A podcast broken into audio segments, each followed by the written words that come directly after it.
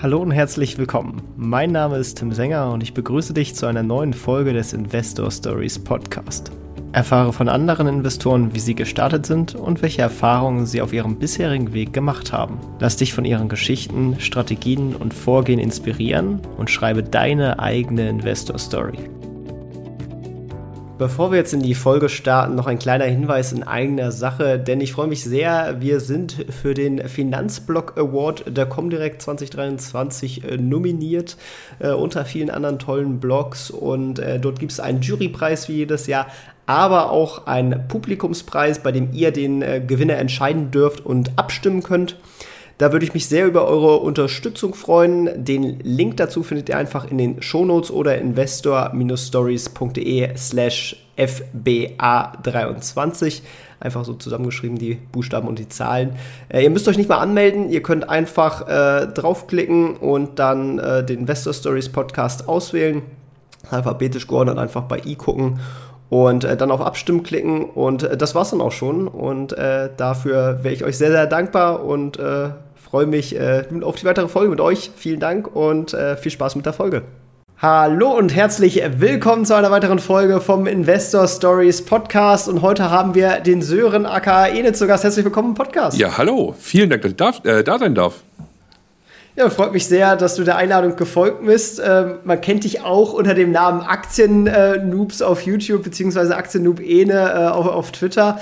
Ähm, äh, vielleicht magst du kurz ein bisschen was über dich erzählen und wo denn dieser Name eigentlich herkommt, gerade das Noob, äh, wenn man da nicht aus der Gamer-Szene ist, äh, was das denn eigentlich für eine Bedeutung hat. Ja, ähm, genau, also Aktien-Noobs ist relativ simpel erklärt. Ich mache dieses Projekt zusammen äh, mit einem guten Freund von mir. Und der ursprüngliche Gedanke dahinter war einfach, dass wir gesagt haben, naja, wir bezeichnen uns jetzt nicht als Profis. Na, also wir sind jetzt keine Profi-Investoren, ähm, das ist auch gar nicht unser Anspruch, sondern ähm, wir wollen die ganze Aktienthematik aus der Sichtweise von Laien oder von Anfängern ähm, betrachten und schauen, okay, wo, wo sind vielleicht Schwierigkeiten, ähm, wo braucht man noch mehr Informationen.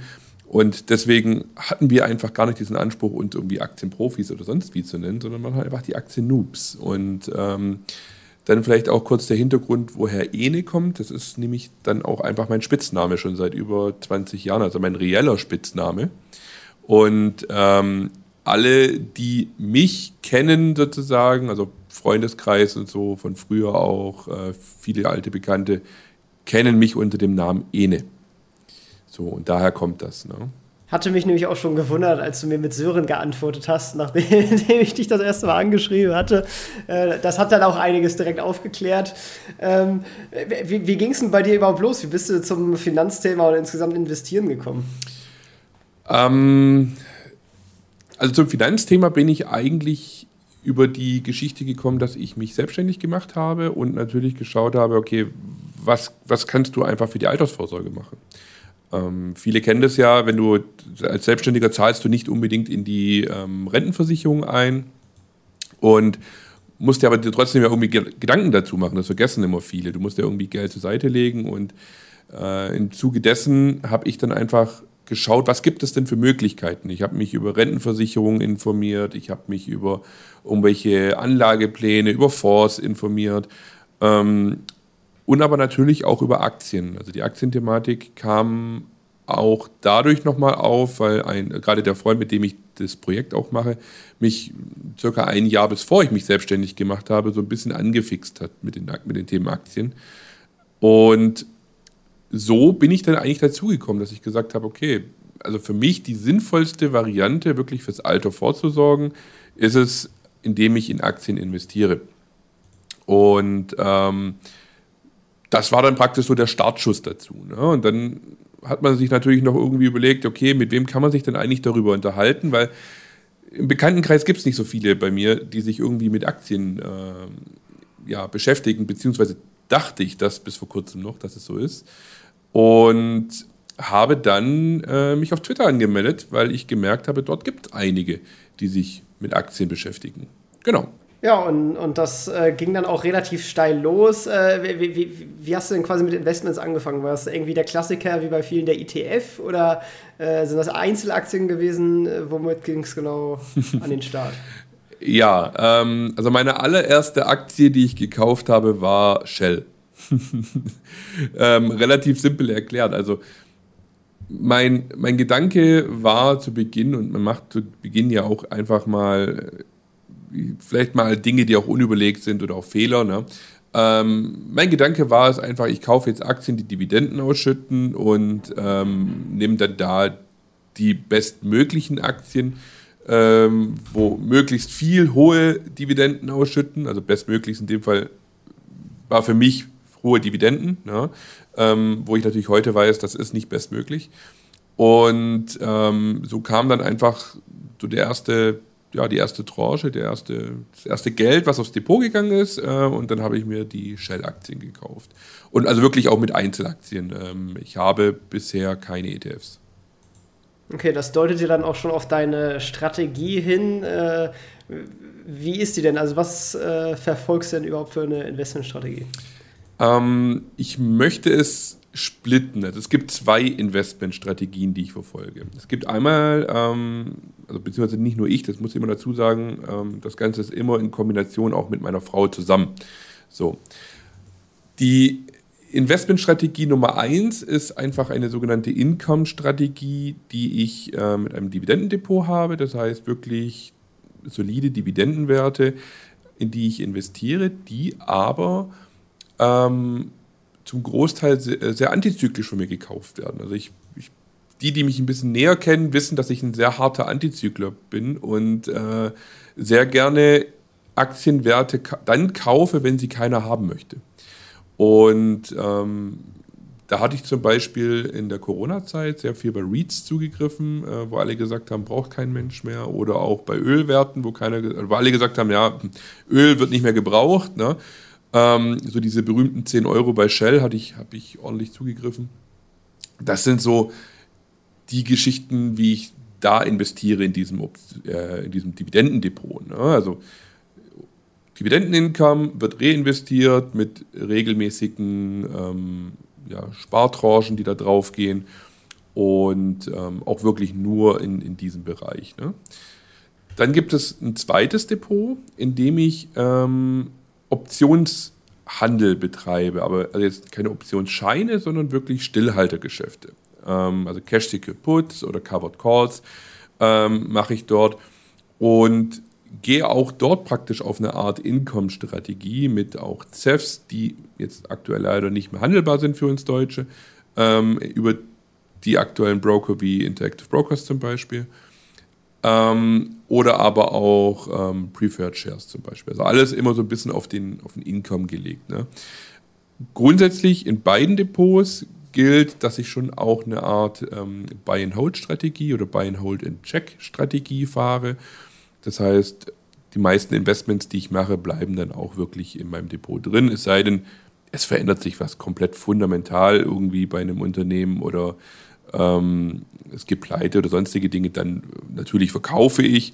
Ähm, oder wenn das Unternehmen keine Gewinne mehr macht, nur noch miese schreibt, auch dann natürlich. Oder wenn ich merke, das, das gesamte Modell passt einfach nicht mehr, dann äh, hänge ich nicht an den Aktien wie ein Tim Schäfer, der bei Hold extrem macht, sondern dann verkaufe ich auch mal ganz gerne. Wie, wie sieht insgesamt das dann aus? Also sind das dann vor allem auch schwerpunktmäßig Large Caps, äh, wenn du jetzt so, so eine Shell äh, zum Beispiel erwähnt hast, oder dieser Reiz, äh, oder, oder tummelst du dich äh, in, in, verschiedenen Branchen und, und Größen rum?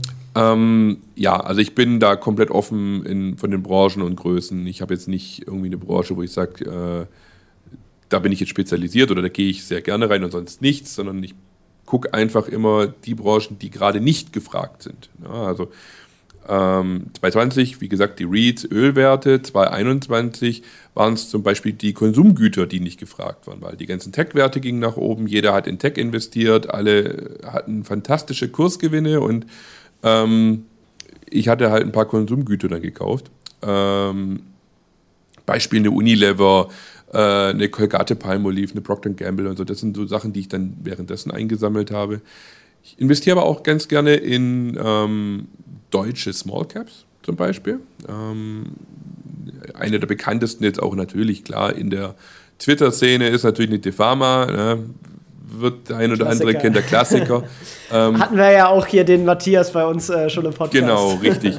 ähm, oder aber auch zum Beispiel eine Mutaris, äh, was eine Beteiligungsgesellschaft aus München ist, ähm, die Unternehmen aufkaufen, ähm, sie sanieren und wieder verkaufen.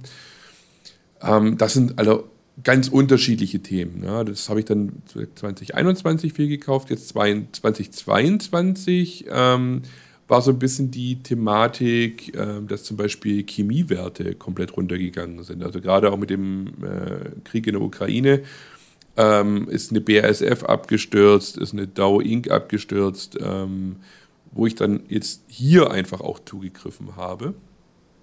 Ähm, und 2023, muss ich sagen, bin ich aktuell noch ein bisschen äh, unentschlossen. Ich habe noch nicht so viel gekauft dieses Jahr. Äh, so ein, zwei Nachkäufe gemacht, aber jetzt nichts, wo ich sage, jetzt gehe ich hier gerade ganz speziell rein. Ja, dafür, dass auch alle von, von Krise aktuell sprechen, finde ich, ist in den Bewertungen das auch noch nicht so überall klar zu erkennbar. Also klar gibt gewisse Sachen, so Small Cap ist theoretisch ein bisschen billiger bewertet als Large Cap, aber es ist jetzt nicht so, dass es eine Branche gibt, die jetzt dieses Jahr besonders billig ist. Also kann ich gut nachvollziehen. Ja, richtig, genau. Ähm, obwohl ich sagen muss, Krise ist ja für mich immer eigentlich was Geiles also nicht geil, weil es eine Krise ist. Äh, ich, das, da brauche ich keine Krisen, aber ähm, oder im Privatleben oder wie auch immer, ne? oder auch jetzt weltpolitisch gesehen brauche ich keine Krisen. Aber ähm, wenn Dinge sind, also wenn ähm, gewisse Branchen einfach abverkauft werden, weil eine gewisse Panik in diesen Branchen ist oder bei den, bei den Aktionären ist, ähm, dann ist es für mich immer interessant, weil oft werden, ja, ich sage jetzt mal, Themen ein bisschen übergesponnen. Also gerade wie mit dieser Ölthematik, äh, dass man gesagt hat, man braucht kein Öl mehr. Ne? Ähm, also was sehr kurzfristig einfach gedacht ist, weil wir werden definitiv äh, auf der Welt noch sehr, sehr, sehr viel Öl brauchen. Ähm, und vielleicht brauchen wir irgendwann in sehr modernen Ländern weniger Öl, aber das wird alles noch so viele Jahre dauern und deswegen, klar, dann investiere ich dort, wenn alle natürlich ihre Ölwerte verkaufen. Ja. Hat das dann dazu geführt, wenn du nach dieser Strategie vorgegangen bist, dass dann temporär dein Depot so ein bisschen undiversifiziert war? Also, dass du dann, keine Ahnung, nach dem Corona-Jahr vor allem irgendwie 50 Prozent deines Portfolios in Öl und Immobilien hattest? Oder, äh, oder hast du das schon irgendwie versucht zu, zu kontrollieren und auszugleichen? Ja, definitiv war das äh, unausgewogen. Also ganz klar. Ähm, ich hatte gerade, wie gesagt, die REITs ich kann es jetzt nicht hundertprozentig genau sagen, wie groß der Anteil jetzt auf Prozent war, aber ich würde schon sagen, ähm, da ich 2020 sehr stark dazu gegriffen habe, war der Anteil bestimmt mal zwischenzeitlich bei, bei 30 Prozent wirklich im äh, Read-Bereich und nochmal 20 zusätzlich im Öl. Ja, ähm, das hat sich inzwischen aber auch schon wieder komplett ausgeglichen, weil ich seit 2020 dort auch nicht mehr nachgekauft habe. Ähm, aber die Werte haben halt auch alle extrem stark performt in den letzten zwei Jahren. Also ich, ich fange jetzt nicht an zu rebalancen und verkaufe dann in dem Moment, ähm, weil was ich halt gar nicht kann, ist Timing. Ne? Also ich kann perfekt daneben greifen, aber ich greife nie perfekt zum richtigen Zeitpunkt oder ja, den Kauf vielleicht schon, den Verkauf kriege ich immer nicht hin. Ähm, deswegen behalte ich sie einfach. Und ja, kaufe natürlich in anderen Jahren dann wiederum andere äh, Werte ein. Ne? Und äh, schaue, dass, dass sich dadurch das dann mit der Zeit rebalanced. Wie, wie sieht es denn dann insgesamt heutzutage aus? Also dein Gesamtportfolio sozusagen Pi mal Daumen, äh, wie viel ja, hast du auch noch andere Sachen als, als Aktien oder ist quasi wirklich deine dein Vermögensanlage sozusagen rein auf Aktien äh, konzentriert oder gibt es da noch Immobilien, P2P oder irgendwelche anderen äh, Geschichten? Mhm.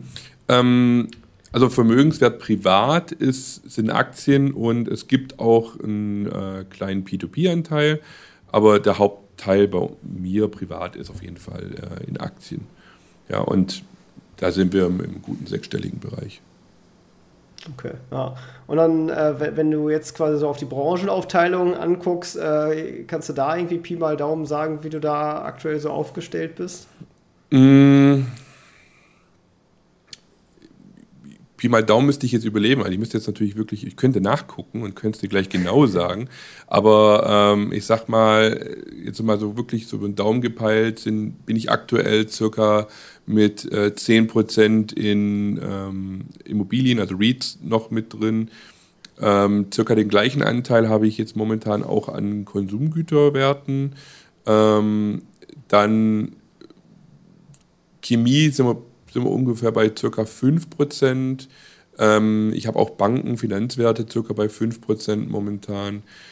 Ähm, und ja, dann noch über ganz viele andere. Also verteilt. dann schon diversifiziert. Ja, ja, also ja, ja ist jetzt klar. schon kein, überhaupt kein Brocken mehr übrig. Und die Banken, gut, da fällt mir ja doch ein Thema Stimmt. für dieses Jahr. Ja, genau. Weil die sind ja dann doch zwischenzeitlich mal ordentlich Richtig, ja, gerade wo ich es erwähnt habe, ist mir es auch wieder eingefallen. Genau, Banken äh, fand ich auch sehr interessant. Ähm, bin ich auch, habe ich irgendwas, ich habe Morgan Stanley habe ich ein bisschen was nachgekauft, aber nicht, nicht der Rede wert. Ähm, aber ansonsten habe ich jetzt bei den Banken aktuell nichts gekauft, weil die kleinen Banken, die sind für mich nicht so interessant. Ja? Ähm, und die großen Banken sind gar nicht so krass stark zurückgekommen. Also gut, eine Bank of America ist zurückgekommen, ähm, aber die habe ich schon während Corona deutlich günstiger bekommen. Und ähm, von daher war das jetzt für mich nicht so mega interessant. Beziehungsweise war das ja eigentlich schon wieder so eine Art Flash-Crash. Äh, ich habe es besonders bei Dano verrückt dann auch äh, sehen können, weil ich den Aktienkurs als, als Mitarbeiter natürlich häufiger auch mal im, im, Blick habe, weil er bei uns auch im Intranet und so weiter dargestellt wird. Und äh, da, da, sah man eigentlich ganz kurz, dass halt so insgesamt so die Finanzwerte, also ganz kurz einmal abgestraft wurden für ein, zwei Tage mhm. und danach ist es aber tatsächlich wieder auf normales Niveau gegangen sind. Also scheint irgendwie in, in Mode zu kommen, diese Flash Crash. Man muss mittlerweile echt äh, schnell dann auch zugreifen und äh, kann vielleicht bei früheren Krisen, die dann irgendwie länger angedauert haben, nicht, nicht sich ganz so viel Zeit. Ja, genau. Das, also, das ist so diese Schwierigkeit, die man momentan hat. Ähm, es gibt ja dieses bekannte Sprichwort, man soll nicht in ein fallendes Messer greifen. Ähm, wenn ich aber ehrlich bin, mache ich genau das regelmäßig und ähm, fahre damit auch bisher sehr, sehr gut. Ähm, ich kann dir zum Beispiel da ein Beispiel nennen. Die Simon Property ähm, war in Corona-Zeit bei 43 Euro, Dollar ein bisschen mehr zu dem Zeitpunkt, aber es war ungefähr 1,1 ja der Dollar in dem, in dem Bereich. Ähm, und da war es so, dass viele zu mir gesagt haben, als ich, als ich Simon Property gekauft habe, ne, wie kannst du denn die jetzt kaufen? Wie kannst du jetzt in das fallende Messer reingreifen? Es wird niemand mehr Malls brauchen in Zukunft. Ne? Äh, das wissen auch die Tenga äh, Factory Aktionäre, die haben das Gleiche gehört. Und aber kurze Zeit später ist halt Simon Property plötzlich wieder nach oben gegangen. Ne? Und äh, die haben zwar die Dividende damals auch stark gestrichen, aber nicht, nicht komplett. Und jetzt sind die halt schon wieder auf einem ganz anderen Niveau. Ne? Sind bei irgendwie knapp an die ähm, 110 Dollar oder so müssten die sein. Ich habe jetzt nicht mehr nachgeguckt. Ähm, und das ist halt auch wieder so ein Faktor. Da, hätte ich da nicht in das fallende Messer gegriffen, die waren halt innerhalb von kürzester Zeit schon wieder so weit oben, ähm, dass dort 20% oder 10% einfach äh, nicht mit dabei gewesen wären. Ja, das ist schon, schon relevant dann auch. Ähm, ich würde noch mal gerne auf das äh, Optionsdepot tatsächlich mhm. äh, zurückkommen. Ähm, und der Art, wie du da, weil das ist ja schon äh, dafür, dass du dich als Noob bezeichnest, würde ich sagen, sind ja Optionen eher ähm, eins der höheren Finanzinstrumente, äh, weil, weil es dann doch ein, ein, tieferes Verständnispreis, wie, wie, wie bist du da reingekommen, wie hast du dir das Wissen angeeignet und, und wie gehst du da genau vor in der Auswahl, worauf du die Option am Ende schreibst? Mhm. Ähm, wie bin ich reingekommen? Ich würde jetzt mal sagen, durch Twitter ursprünglich. Also würde ich jetzt einfach mal äh, behaupten. Das ging dadurch los, ich habe bei dem äh, Mission Cashflow, habe ich äh, das gesehen praktisch oder auch, der hat, ich weiß gar nicht, hat er, der hat es glaube ich damals auf seinem Blog oder hat es immer noch auf seinem Blog gehabt ähm, und hat darüber berichtet, über diese Stillhaltergeschäfte. Und das hat mich interessiert, die Thematik. Und ähm, dann habe ich mich so ein bisschen eingelesen und äh, fand es immer noch super interessant, habe aber dazu halt kaum was im deutschen Raum gefunden äh, und habe mir dann ein Buch bestellt. Ähm, da gibt es so ein Buch von, Ah, den Herrn Pütz heißt er, das ist von 2012 oder Peter Pütz, Peter Pütz ja, das ist genau. auch eine klassische Empfehlung unter den Optionsfreunden. Absolut. Und ähm, ich habe mir dieses Buch bestellt und habe mir das durchgelesen und die ersten Seiten, also jeder, der das Buch kennt und die ersten Seiten durchliest, denkt sich so ein bisschen, okay, ja, fängt er seicht an und dann geht er direkt äh, in die Thematik auch rein. Und ähm, das durchgelesen, diese alten Bilder und Grafiken gesehen und mir dann gedacht, hey, komm, ich, ich mache jetzt einfach mal so ein Demo-Depot bei Interactive Brokers auf, ähm, um das mal zu probieren. So. Und ja, als ich dann festgestellt habe, also alle, die das erste Mal in die TWS reingucken, ähm, das war so ein kleiner Kulturschock. Ähm, und ich habe sie dann auch direkt wieder zugemacht und habe mir gedacht, okay, komm, das, das äh, lass das mal lieber. Ähm, aber irgendwie hat es mich nicht losgelassen und eine Woche später oder zwei Wochen später habe ich dann nochmal reingeguckt und mit Hilfe des Buchs wirklich alles durchgelesen, auch zwei, dreimal gelesen teilweise, bis ich es wirklich dann verstanden hatte und dann rumprobiert. Und dann bin ich halt ein Typ, ich sage halt Learning by Doing und habe es dann ähm, selbst mal probiert, die, das Geld überwiesen. Ich habe das Depot dann damals bei dem Reseller Banks eröffnet. Ähm, und habe dann einfach auch ähm, die, die 5000 Euro drauf überwiesen und habe angefangen damit. So, einfach mal zu gucken, wie funktioniert es. Ähm, Learning by doing. Ne? Also immer mit dem Gedanken, wenn es schief geht, dann war es Lehrgeld. So. Und ja, welche Strategie fahre ich oder welche, welche Werte suche ich aus? Auch hier gehe ich eigentlich ähm, inzwischen auf eher Werte, die gar nicht so eine hohe Volatilität, äh, Volatilität haben, ähm, sondern auf Werte, die zum Beispiel auch Dividenden ausschütten. Ne? Also, ähm, dass ich dann praktisch mitnehme, wenn ich sie im Depot habe, ähm, durch, eine, durch die Covered Calls einfach nochmal eine zusätzliche Rendite mir rein, reinhole ne? oder eine zusätzliche Prämie mit reinhole. Ähm, obwohl ich hier definitiv auch am Anfang, denke ich mal, Fehler gemacht habe. Ähm, weil klar, am Anfang guck, siehst du Werte, die haben mega die, die hohen Prämien und die wirken natürlich verlockend. Ähm, und dann kriegt man halt einfach auch mal eine ähm, von Latz geknallt und man merkt es dann, das tut dann auch mal eben kurz weh. Ähm, und ja, lernt aus diesen Fehlern, weil alle, die an der Börse sind, greifen mal daneben und äh, zahlen Lehrgeld, so auch ich. An dieser Stelle möchten wir dir einen weiteren Werbepartner von uns vorstellen, und zwar Conda. Wäre es nicht schön, wenn du in kleine und mittelständische Unternehmen investieren könntest, die sich bereits einen Namen gemacht haben und wissen, dass ihr Geschäftsmodell funktioniert? Genau da kommt Conda ins Spiel. Denn hier hast du die Möglichkeit, in etablierte Wachstumsunternehmen zu investieren und damit Zugang zu Investitionsmöglichkeiten, die sonst nur institutionellen oder vermögenden Anlegern vorbehalten sind. Übrigens, Transparenz wird bei Conda groß geschrieben, denn als Investor werden dir umfassende Informationen zur Verfügung gestellt. Daten wie das Geschäftsmodell, Finanzdaten und Co. geben dir einen breiten Einblick in das jeweilige Unternehmen und außerdem hast du die Möglichkeit, direkt mit dem Unternehmen zu interagieren und deine Fragen auf der Plattform zu stellen. Bereits ab 100 Euro kannst du dir für dich passende Projekte aussuchen und als Investor aktiv am Unternehmenserfolg teilhaben. Als Hörer des Investor Stories Podcast erhältst du bei Neuregistrierung über den Link einen Startbonus von 20 Euro und kannst direkt loslegen. Gehe dafür einfach auf investor-stories.de slash conda oder klicke auf den Link in den Shownotes. In Folge 236 hatten wir übrigens bereits mit dem Geschäftsführer von Conda, Dirk Littig, gesprochen. Den Link zur Folge findest du ebenfalls in den Shownotes. Und jetzt viel Spaß noch bei der weiteren Podcast-Folge. Wie, wie, arbeitest du mit der Margin? Also für die vielleicht, die das auch äh, nicht kennen, also man hat bei Interactive Brokers und den Resellern halt äh, die Möglichkeit auf Margin äh, zu handeln, beziehungsweise tut das halt indirekt äh, über die Option.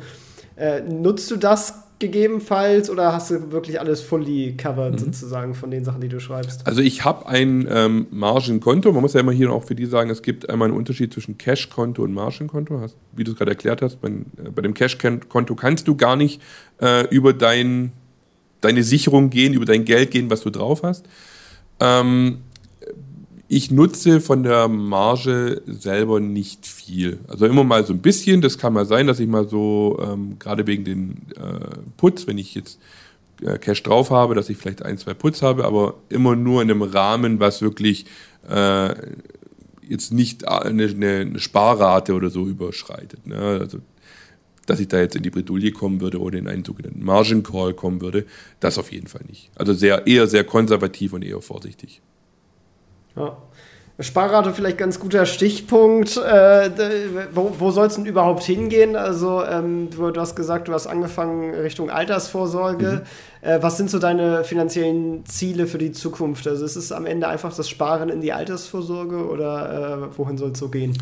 Ja, genau. Also, ich habe jahrelang, als ich angestellt war, natürlich in die gesetzliche Rente eingezahlt. Ich weiß aber, dass wenn ich irgendwann mal in Rente gehen sollte, einfach ähm, nicht viel daraus bekommen. So.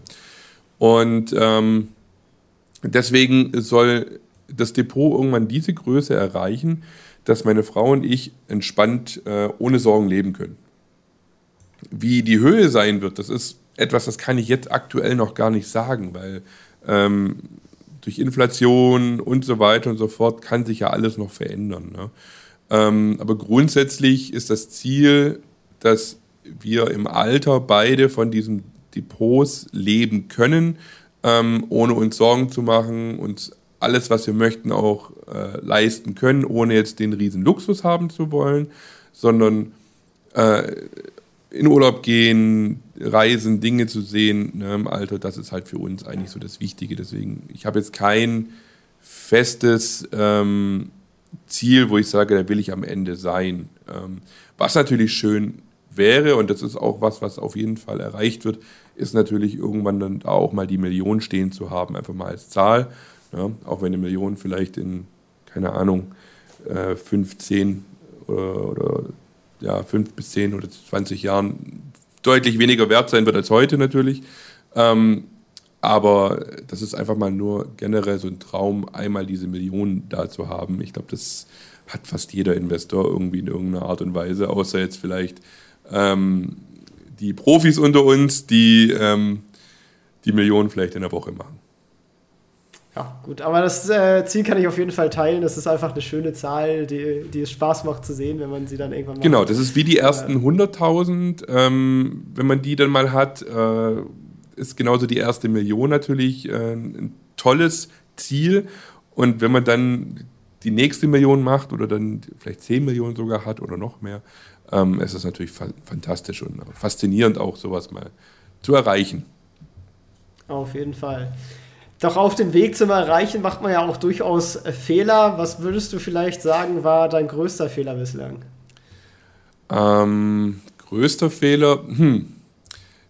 Ich, ich kann gar nicht so genau sagen, welche der, der größte Fehler war. Ich würde einfach mal ein paar Fehler aufzählen, weil ich finde, das gehört einfach so ein bisschen mit dazu, ähm, dass man auch mal über die Fehler spricht. Und die Fehler sind halt einfach auch, äh, ja, gehören dazu zum Investoren-Dasein und man sollte nicht nur die schönen Dinge äh, zeigen und die Gewinne zeigen. Also, Fehler. Ähm, zu Beginn, einer der ersten Fehler, wie gesagt, einfach mal in Aktien zu investieren, wo man denkt, naja, den Namen kenne ich, wird schon laufen, ähm, ohne jegliches Research zu machen. Das waren so die Anfängerfehler, ähm, dass man dann da ja, zum Beispiel, ähm, was habe ich denn damals gekauft gehabt? Eine, eine ähm, Lufthansa zum Beispiel, ne? einfach, einfach mal rein investiert, wird schon laufen, aber halt überhaupt keine Ahnung gehabt äh, davon, warum Lufthansa jetzt vielleicht nicht so geil ist. Ähm, dann ein Fehler, den ich gemacht habe, war zum Beispiel, ich habe einen ähm, Put, Cash Secured Put, auf PayPal geschrieben. Da waren die noch irgendwie bei, ich glaube, 270 Euro oder so, äh, Dollar. Ähm, und sind dann, ich habe ihn in, in Cash Put bei 215 oder so gehabt. Und dann sind die ja abgestürzt bis auf 79. Ne? Also 2021, als die Tech-Werte und so alles so abgestürzt sind, äh, hat ja PayPal auch zerrissen. Und da war zum Beispiel mein großer Fehler, dass ich einfach nicht die Reißleine gezogen hatte, weil ich immer noch dran geglaubt habe, naja, ist vielleicht nur kurzfristig. Ähm, also ganz großer Fehler auf jeden Fall gewesen. Ähm, oder zum Beispiel ein, ein Fehler war meiner Meinung nach ATT. Ähm, die ich auch zu Beginn einfach gekauft habe wegen der Dividende, weil alle irgendwie AT&T im Depot hatten und ähm, das war so noch so ein bisschen, ich sage jetzt mal Herdentrieb zu Beginn. Ne? Du, alle schreiben irgendwie darüber, haben die Aktiendepot, naja, dann, die werden ja alle schon die Research gemacht haben, was halt einfach auch ein Riesenfehler ist, äh, zu sagen, ja, wenn die anderen das ja angeguckt haben, wird es ja schon passen. Ähm, und das war dann zum Beispiel auch ein, ein, Fehler, dort zu investieren, meiner Meinung nach. Aber äh, ich habe die immer noch im Depot. Und zwar einfach, ich nenne es jetzt mal als äh, Mahnmal, als Erinnerung. Ja, muss wehtun, einfach immer mal wieder. Damit man das sich. Äh, wär's, ja. Nee, nee, wie hast du dann insgesamt äh, da, da quasi dann, da, wenn du sagst, du hast daraus gelernt, deine Analyse ähm, aufgestellt, um mir jetzt äh, dann die Aktien anzugucken, dass du nicht mehr in, in, in so eine Falle sozusagen tappst? Ja. Ich habe mir klare Regeln aufgestellt. Also ähm, ich hatte schon Regeln, als ich angefangen habe, aber diese Regeln zu Beginn waren einfach noch durch viel Unwissenheit geprägt und ich habe mit der Zeit einfach die Regeln angepasst. Ähm, und eine Regel zum Beispiel ist, wenn alle drüber schrei äh, schreiben und alle drüber berichten, Finger davon weglassen. Ähm, das hat schon ganz gut bei Wirecard funktioniert, weil ich diese Bude damals schon immer als Scam äh, gesehen habe. Es haben viel zu viele darüber berichtet. Ähm, ich möchte dir ein Beispiel geben. Gerade während Corona war es ja so, dass man ja nicht so viel machen konnte. Man hat sich dann natürlich über jedes YouTube-Video gefreut und ähm, es gab diesen Kanal, es gibt ihn immer noch von Onvista, da gab es so diesen, diese Mittagsvideos, Mahlzeit hießen die früher. Ähm, die gibt es, glaube ich, so nicht mehr in der Art. Aber es war jeden Mittag, äh, kam immer Wirecard drin vor. Und ich habe mir gedacht, wenn die da jeden Mittag drüber berichten, kann das einfach nur eine scheiß Bude sein, weil irgendwas war immer. Und ähm, da habe ich dann zum Beispiel die Finger von gelassen. Oder wenn jetzt komplett Fintwit irgendwie in eine Richtung geht und, und alle eine Aktie gerade irgendwie erwähnen, ähm, lasse ich auch ganz gerne die Finger davon. Ähm, ansonsten achte ich heute viel mehr auf Themen wie, ähm, wie sieht der Cashflow aus, wie ist fundamental, ähm, wie sieht das Business an sich aus, wie ist die Entwicklung in dem Business, ähm, brauchen wir es, ist es ersetzbar, Burggraben etc. pp. Also ich schaue da viel mehr mir natürlich jetzt das Unternehmen an. Ähm, und da so eine kleine Enttäuschung für alle Charttechniker, bitte jetzt nicht disliken, aber der Chart ist mir egal. Ja, okay. man findet solche und solche Meinungen. Dazu. Ja, und ganz ehrlich, das ist auch, das ist auch äh, vollkommen in Ordnung, wenn Charttechniker ähm, mit, ihr, mit ihrer Chartanalyse super erfolgreich sind und es für sie klappt, dann ist es eine total tolle Geschichte, weil dann sollen sie das genau so machen. Ja, ähm, aber ich ich war früher in, in Kunst schon scheiße und äh, dementsprechend äh, kann ich auch Linien nicht gerade einmal und dann passt es sowieso nicht. Deswegen äh, kein Front gegen Charttechniker, haben alle ihre Berechtigung, aber ähm, das ist für mich jetzt kein Kriterium beim Investieren. Was aber ein Kriterium sein sollte, ist, dass man auch durchaus Erfolg beim Investieren hat und äh, darauf natürlich die Frage, was würdest du vielleicht als deinen größten Erfolg dabei bezeichnen? Boah, mein größter Erfolg. Ähm, also wenn ich wenn ich es jetzt mal prozentual sehe, ähm, dann war es jetzt zum Beispiel Apple als größter Erfolg. Ne? Also wenn man jetzt wirklich den, den prozentualen Punkt sieht. Oder ähm, Coty zum Beispiel. Da habe ich damals auch antizyklisch investiert bei 2 Euro oder 2 Dollar irgendwas. Ähm, und habe sie am Ende bei, also nach einem Jahr oder so, anderthalb Jahren, bei 8 Dollar irgendwas verkauft oder 9 Dollar. Ähm, das war zum Beispiel ein, ein toller Erfolg. Ich habe die aber übrigens nur verkauft, weil ich sie ähm, in einem anderen Depot umschichten wollte. Es ging aber kein Depotübertrag, das hat irgendwie nicht funktioniert. Und dann hatte ich sie verkauft und dann sind sie irgendwie am nächsten Tag aber so stark gestiegen.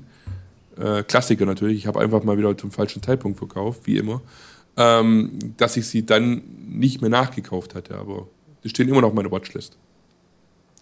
Ja, ich denke mal, dieses Nachkaufen, gerade wenn solche Aktien äh, beim zyklischen Investieren auch durchaus nochmal weiter runtergehen, das ist ja auch immer so eine tricky Angelegenheit. Kauft man jetzt nach, wartet man, ist die Aktie schon längst wieder viel zu hoch, äh, freut man sich zwar über den Kursgewinn, aber ärgert sich, dass man dann doch nicht so viel gekauft ja. hat.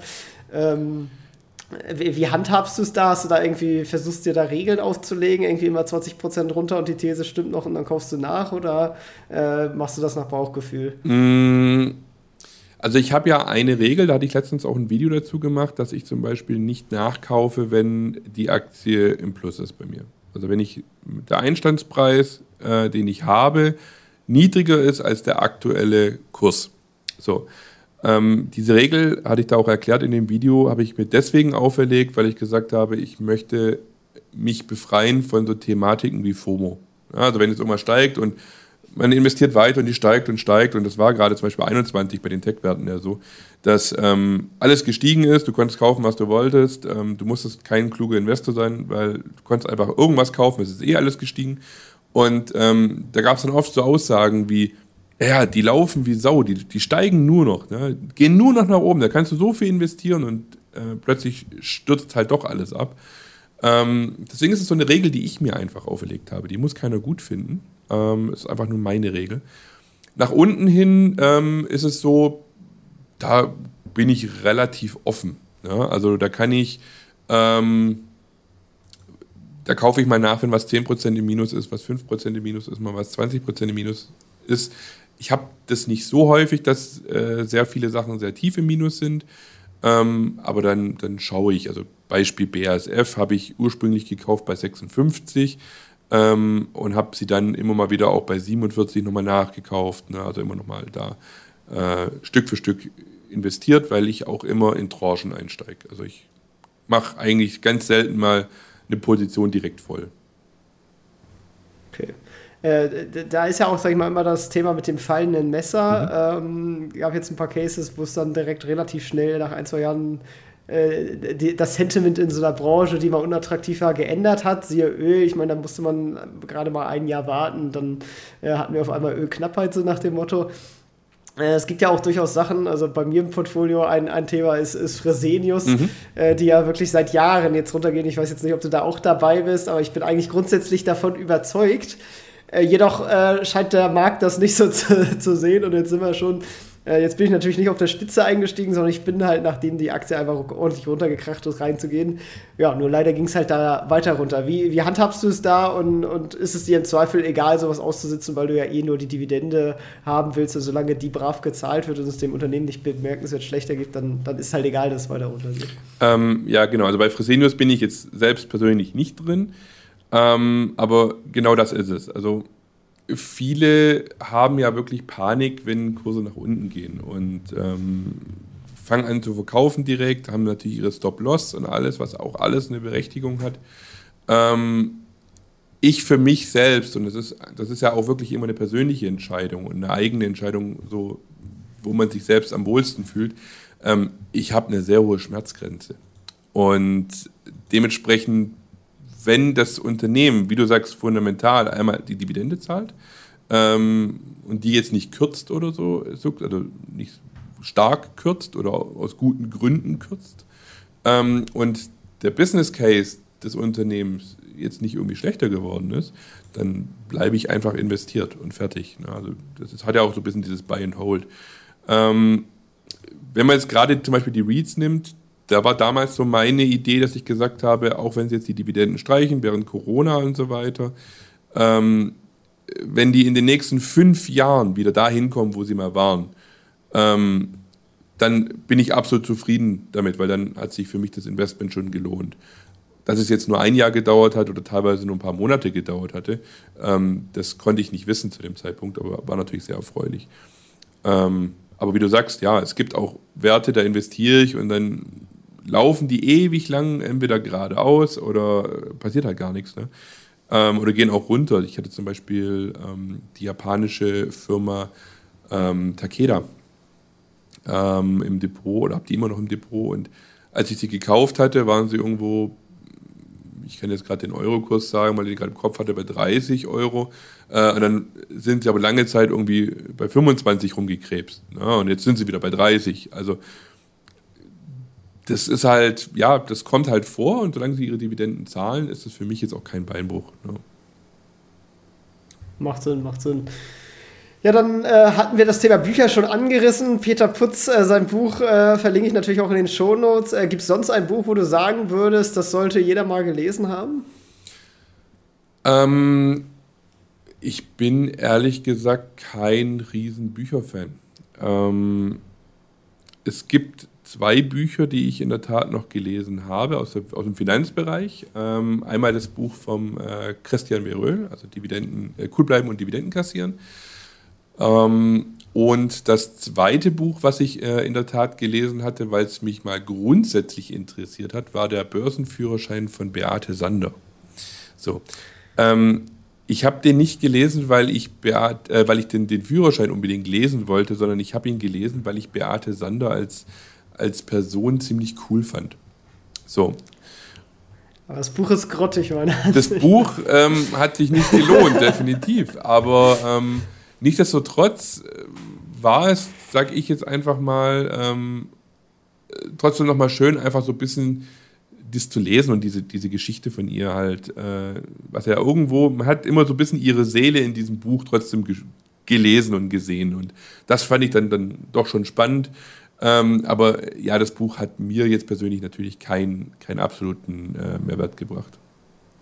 Ja, ich fand es auch sehr, sehr schön. Ich erinnere mich auch immer sehr gern an sie, weil ich sie echt cool fand, äh, auch mit ihrer Art so. Ja. Äh, schon eine schöne deutsche Börsenpersönlichkeit, aber das Buch ist halt echt kein, kein Must-Read, muss man sagen. Nee, genau. Äh, das genau. ist in anderer Form deutlich besser äh, bei, bei anderen Geschichten. Ja, absolut. Aber gerade, wie gesagt, also Beate Sander, wie du sagst, tolle Persönlichkeit gewesen. Ähm, und ich fand einfach auch so ein bisschen ihre direkte Art, äh, die sie hatte und den direkten Humor teilweise auch und wie sie manchmal auch ähm, immer so, so Aktien halt genannt hat. Die hat ja immer so ein paar ihre Lieblingsaktien gehabt, das hast du so gemerkt, weil die hat sie dann in jedem Interview. Die kann gehabt. sie ja auch vor allem jedes Mal alle aus dem Kopf aufzählen, das waren ja echt viele. Das waren echt viele, aber, aber die hat sie wirklich so aus dem FF drin gehabt. Ähm, und dann hat sie aber auch so immer diese Schrottunternehmen gehabt, ne? diese Schrottbuden, was sie, wie sie es ja immer bezeichnet hat. Sie war ja auch bei Wirecard tatsächlich dabei. Genau.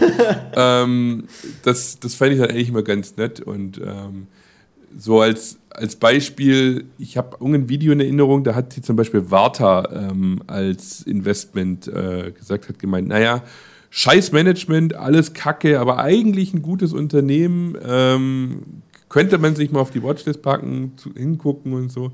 Ja, wenn sie noch mitbekommen hätte, was aus dem Unternehmen geworden ist.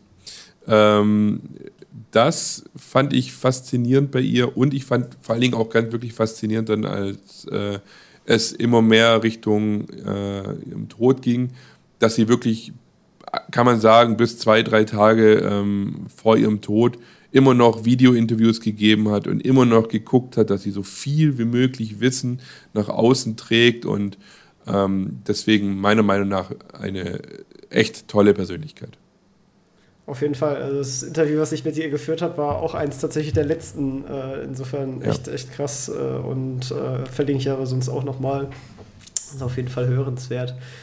Tja, und damit sind wir tatsächlich auch schon am Ende angekommen. Äh, interessant wäre nochmal vielleicht ein Ratschlag, den du allen mit auf den Weg geben würdest, wenn du so einen einzigen Ratschlag fürs Investieren äh, nennen könntest. Schwierig, aber Boah, vielleicht kriegst du es hin. Einen einzigen Ratschlag.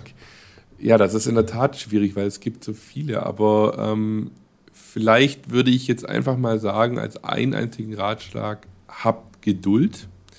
Ähm, Geduld in vielerlei Hinsicht also Geduld, dass man nicht jedem Wert, der irgendwie nach oben schießt, hinterher springen muss. die kommen auch wieder zurück. Äh, nicht alle, aber manche. Ähm, Geduld, dass man nicht immer sofort gleich verkaufen muss, wenn es mal ein bisschen rot wird. Ähm, es ist, also, ja, wie gesagt, Trader würden jetzt wieder widersprechen. Ne? Also ich rede jetzt hier von Buy and Hold. Ne?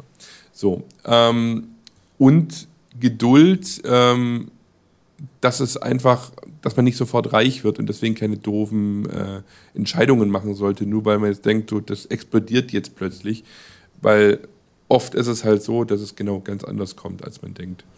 Und äh, deswegen sollte man geduldig sein, geduldig so ein Depot aufbauen, stet, stetig geduldig aufbauen.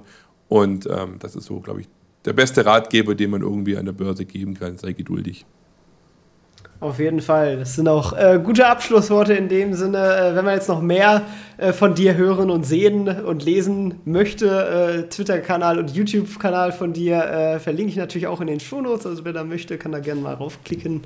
Ähm, und dann bleibt mir eigentlich nur noch vielen Dank zu sagen für das tolle Interview und dass du einen Einblick in deine Strategie, dein Portfolio und äh, deine Person ja, hast. Ja, danke dir, dass ich dabei sein durfte ähm, und Teil dieses tollen Podcasts sein durfte. Und ja, wenn jemand anderes Fragen hat, noch zu irgendwas, zu irgendeiner Aussage von mir jetzt, dann dürft ihr mich natürlich auch immer gerne auf Twitter per Direktnachricht anschreiben. Ähm, da antworte ich immer gerne. Perfekt. Dann äh, vielen Dank und ciao, ciao. Ja, mach's gut. Ciao, ciao das war's auch schon wieder mit dieser Podcast-Folge. Ich danke dir ganz herzlich fürs Zuhören. Wenn dir der Podcast gefallen hat, würde ich mich sehr freuen, wenn du ihn mit einer Bewertung auf iTunes unterstützt. Außerdem möchte ich dich gerne dazu einladen, der Investor Stories Community auf Facebook beizutreten. Hier hast du einen Austausch mit Gleichgesinnten und professionellen Investoren, die selber ihren Weg in die Freiheit der Finanzen gegangen sind und von ihnen kannst du lernen oder auch selber andere Leute bereichern. Und zudem ist dort Feedback zum Podcast immer willkommen. Um ganz schnell dorthin zu gelangen, kannst du auch einfach investor-stories.de slash community eingeben. Ich freue mich, wenn du auch beim nächsten Mal wieder dabei bist. In diesem Sinne, alles Gute, dein Tim.